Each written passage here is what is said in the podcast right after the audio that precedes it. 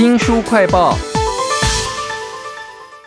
用小刀削铅笔，用手抱刨冰机，很多动作都快要消失了，或者是忘了怎么做哈。你还记不记得你上一次绑鞋带是什么时候呢？为您介绍这本书，就叫做《濒临绝种动作图鉴》哈，即将走入历史的一百种动作，请到了说书人吕维正，维正你好，主持人好，各位听众朋友大家好。我看到其中有一张图呢，就勾起了我很多很多不同的想法。这张图呢，就是有一个人呢伸出手指在空中画过来画过去，竟然是我小时候的转盘式的电话哈。还有哪些很妙的动作濒临绝种在这本书当中呢？啊，除了像这个转电话的动作很有趣啊，现在应该几乎是看不到了哈。还有一个书里面的动作啊，是大家现在啊绝对看不到，原来就是啊转电视机的这个旋钮。大家还记得你小时候的电视机啊？因为没有遥控器嘛，所以你要转台的时候啊，一定要到它前面去转这个旋钮。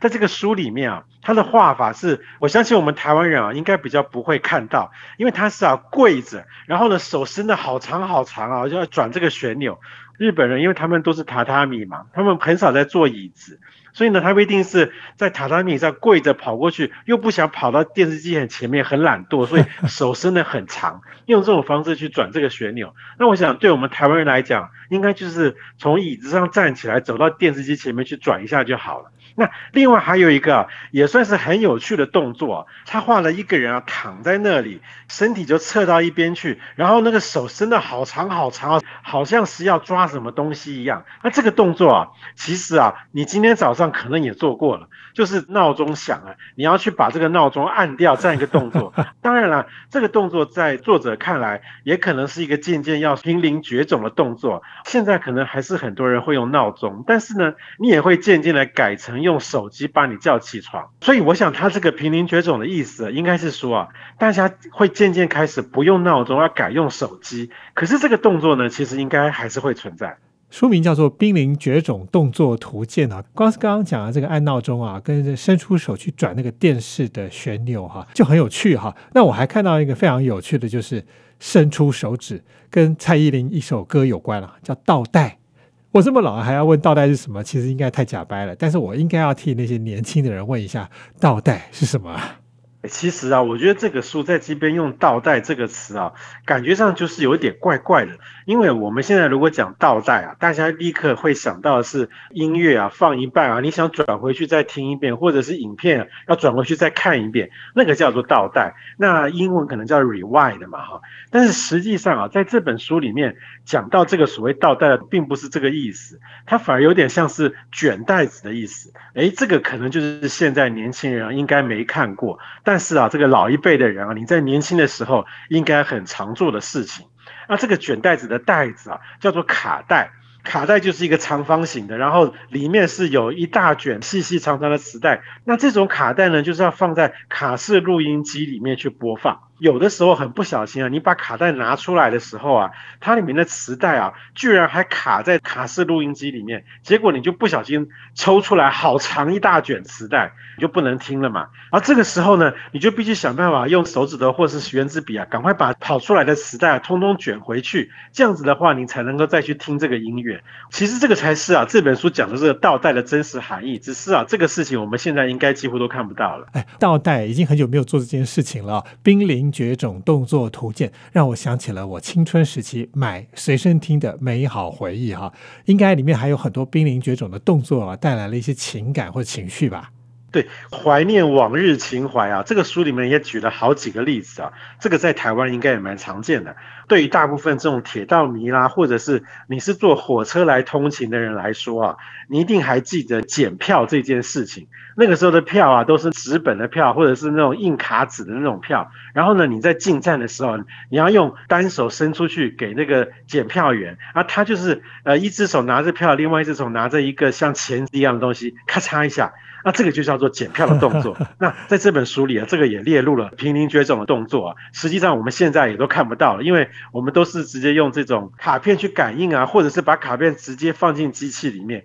已经不再有剪卡这件事了。还有另外一个啊，也是我看了觉得说哎，相当有这种怀旧情怀的一个动作，叫做什么呢？就是玩那个阿飘。那大家 小时候你一定看过，很多小朋友多多半是男生在那边玩阿飘，然后用一只手拿着一个圆圆的小纸片，然后往地上猛甩，去攻击其他的堆在地上的阿飘，把它全部打散了。这个动作我们小时候都很常见，现在呢也是几乎都看不到。那还有一个往日情怀啊，我相信这个就不像阿飘一样，可能有分男生女生啊，应该是全民小时候都会有的一个情况，就是珠算，就是打算盘。那为什么会提这个事儿呢？是因为啊，在你小时候是不是常常有那种才艺班啊？我相信所有爸妈会叫小孩去学才艺的话，珠算绝对是其中一个很大的选项啊。只不过呢，现在啊，你去看才艺班，哪有这个东西啊？根本就没有了。所以说，我相信你看到这一页啊，一定也会觉得说，哇，我小时候我也打过算盘耶。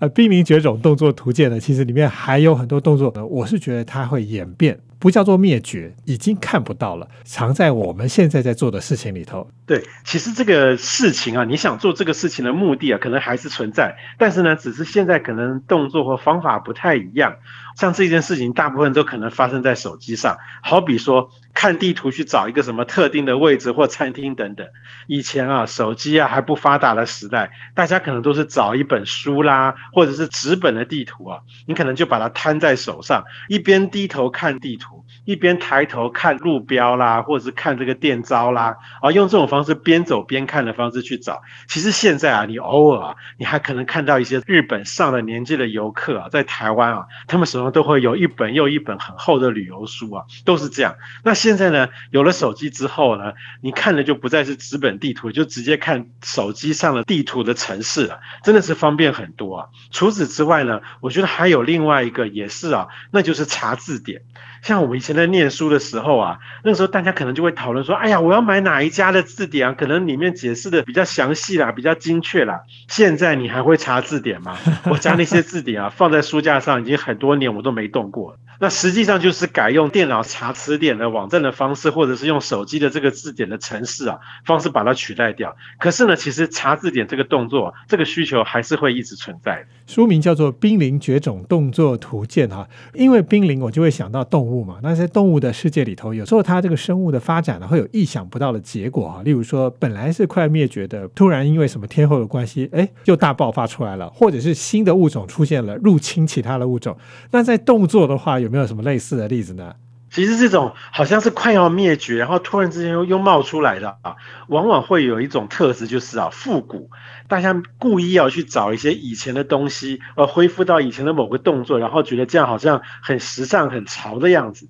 在这本书里面呢，有两个动作都是这种很典型的复古，而且呢，其实都跟同样一个器具有关，就是相机，传统的那种相机哦。传统的相机是需要一个实体的底片的，所以在这本书里面呢，就会有一张动作是说啊，你必须把这个相机的壳子打开，然后把这个底片装进去。那后来虽然说啊，到了数位相机的时代，都是用这个记忆卡去存啊，也没有这个实体的底片，但是实际上你现在注意一下。偶尔还是会街上有一两家店哦，他们还在卖这个实体的底片哦。那除此之外呢，传统相机啦，或者是数位相机啦，或者是像某一些那种所谓的摄影机，像 V 八等等啊，他们都还会有个动作，现在其实也蛮少见的，叫做看观景窗。比方说，你用相机要去拍摄一个画面的时候，你要用一只眼睛啊去凑那个很小的观景窗去看，说，哎，我拍到的画面是什么样子。那这个动作现在也是很少见。那你用手机拍的时候啊，其实你手机都会摆的离离身体稍微有点距离，啊，对着画面就直接拍下去，没有那种凑到眼睛面前很近很近啊，去看一个很小的观景窗这样一个动作。其实我还想到一个，就是我们在搭捷运的电扶梯的时候呢，我们都会自动往右靠。我觉得这已经不是一个自然而然的动作，它有点像是文化或者是社会情境所引发出来的一个新的动作啊。那我也想到说，不同时代背景的人一定都还有各种的动作是没有列在这个书里头的。